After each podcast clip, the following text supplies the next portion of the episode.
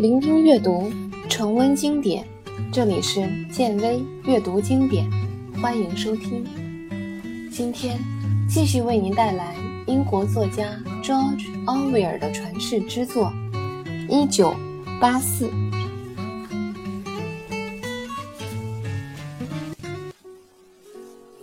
奥布莱恩说：“你躺在这里时，常常感到纳闷儿。你甚至追问过我，仁爱部为什么要在你身上花费这么多的时间和精力？我可以猜测到，你当初自由的时候，因为同样的问题而感到困惑不解。对于你所生活着的这个世界，你能够理解它的运转，但却不理解它。”之所以这样运转的根本动机，你还记得吧？你曾经在日记里写过：“我知道方法，但我不知道原因。”这样的话。其实，当你在冥思苦想这个原因的时候，你对自己的神智是否健全产生了怀疑。你至少已经读过了格尔斯坦因那本书的一部分。那么，他告诉了你一些原来不理解的东西了吗？温斯顿好奇地反问：“你读过那本书吗？那本书是我参与合写的。你知道，哪本书都不是一个人写成的。”温斯顿又问：“那么，书里所说的是事实吗？”实话实说，描写是真实的，但是所提出的纲领是胡说八道的。秘密的累积知识，并且扩大启蒙和影响，最后发生无产阶级的暴动，目的是推翻党的领导。即使不看那本书，你也可能知道他要说这些。但是这些都是胡说八道的。哪怕是再过一千年，甚至一万年，无产阶级也不会暴动。是这样，他们不可能暴动。我没有必要告诉你原因，因为你自己也已经知道了。如果你幻想过发生暴力抗争，那你还是放弃这个幻想吧。无产阶级没法推翻党，党的领导是永远都不会被推翻的。你要把这一点当成你的思想的出发点。说完这些，奥布兰又向床边走近了一些。永远都要把它当成你的思想的出发点，他又重复了一次，然后接着说：“现在回到方法和原因问题上吧。你了解党维持领导的方法，那么，请你告诉我，党维持领导的原因是什么？动机是什么？他为什么要领导大家？”奥布莱恩见温斯顿沉默不语，又鼓励道：“说吧。”温斯顿沉默了一两分钟，他隐隐感觉到了一阵厌倦，而奥布莱恩的脸上又出现了那种狂热的神情。他知道奥布莱恩想说什么。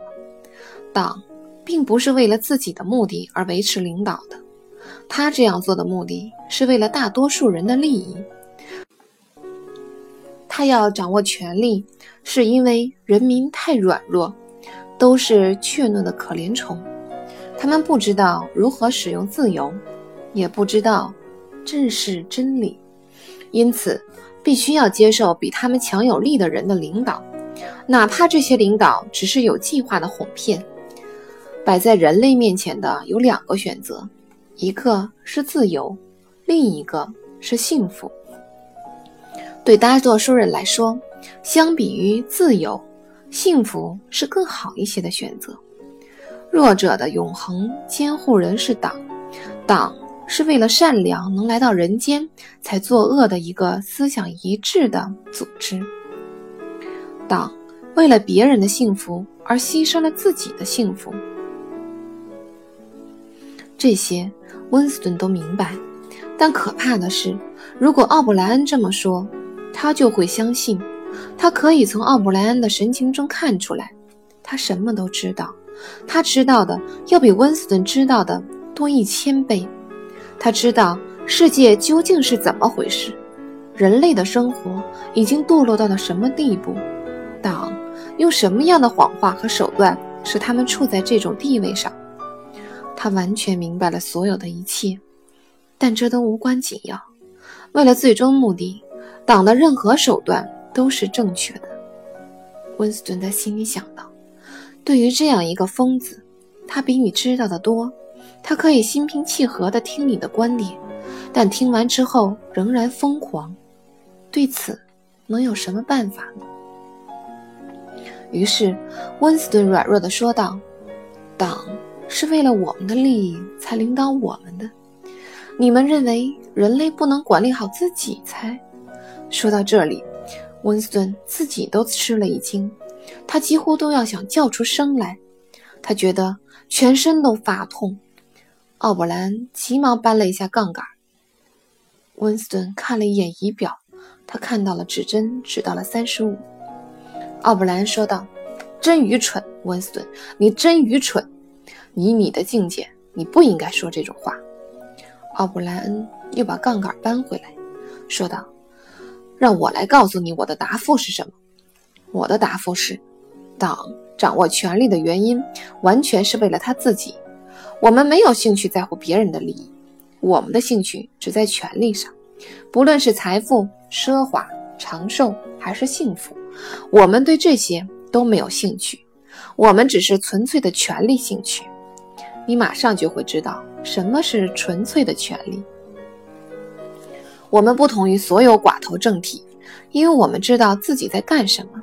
而所有的寡头政治家，包括那些跟我们很相像的人，都是懦夫和伪君子。在方法上，德国的纳粹党和俄国的共产党跟我们很相像。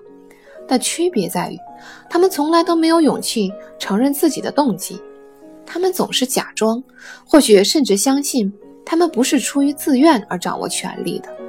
他们认为，他们掌握权力的时机是有限的，不久之后会有一个人人都能平等、自由的天堂出现。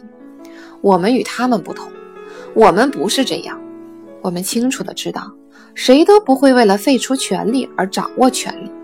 权力是目的而非手段，专政统治的目的不是为了保卫革命，而是相反，革命是为了建立专政统治，迫害的目的仅仅是为了迫害，拷打的目的仅仅是为了拷打，同样，权力的目的也仅仅是为了权力。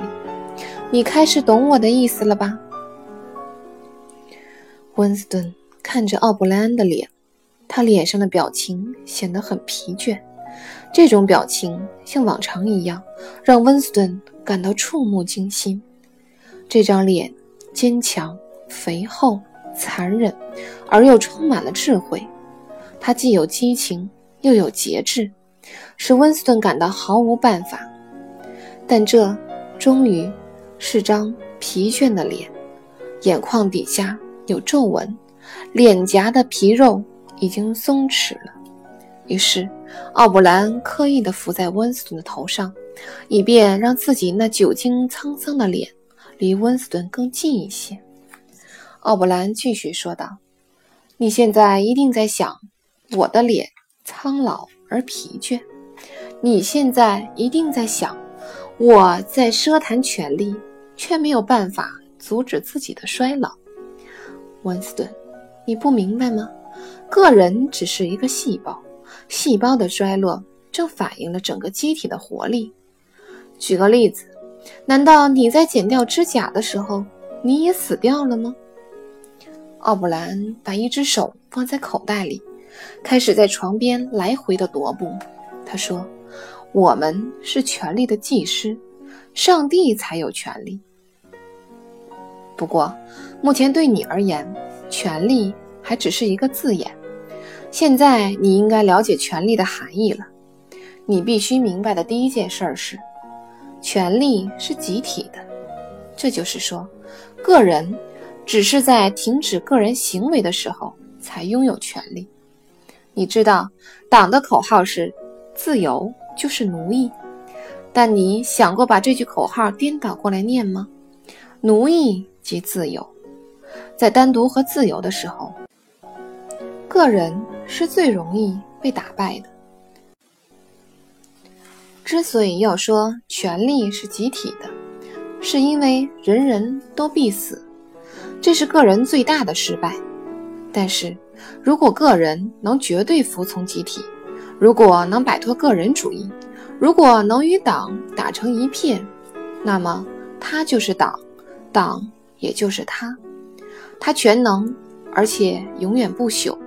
你要明白的第二件事情是，权力是对人的权利，是对人的身体，尤其是思想的权利。对物质，即你们所说的外部现实，权力并不重要。对于物质的控制。我们现在已经达到了绝对的程度。温斯顿听得入了神，没有注意仪表。当他突然想坐起来时，只是感到了一阵疼痛，并没有能坐起来。你们怎么能控制物质呢？温斯顿叫道。气候或者地心引力，你们都还没能控制呢。还有疾病、痛苦、死亡。奥布莱恩听了，只是摆一摆手。示意他不要说话。奥布莱恩继续说道：“我们之所以能控制物质，完全是因为已经控制了思想。现实只是存在于脑袋里。”温斯顿，这个道理慢慢的你就明白了。没有我们做不到的事。隐身、升空，我们什么都能做到，只要我愿意。我可以在这间屋子里像肥皂泡一样漂浮起来。我不愿意这样做。是因为党不愿意这样做。你必须丢掉这种十九世纪的自然规律观念。自然规律是由我们规定的。温斯顿又高声叫道：“但是你们并没有做到，甚至到目前为止，你们还没有成为地球的主宰。不是还有欧亚国和东亚国没有征服吗？”温斯顿，这些都无关紧要。不管是欧亚国还是东亚国，到了合适的时间，都会被我们征服。即使不征服他们，又有什么不同呢？我们还可以否认他们的存在。我们可以坚持，认为大洋国就是整个世界。温斯顿又接口说道：“但是世界本身也只是一颗尘埃，人是渺小而毫无作为的。人类存在了多久？”有好几百万年的时间，地球是没有人烟的。”奥贝莱恩说道。“胡说八道！地球的年代和人类一样，它的存在时间一点儿也不比人类更长久。怎么可能比人类更久呢？除了人的意识，什么都不存在。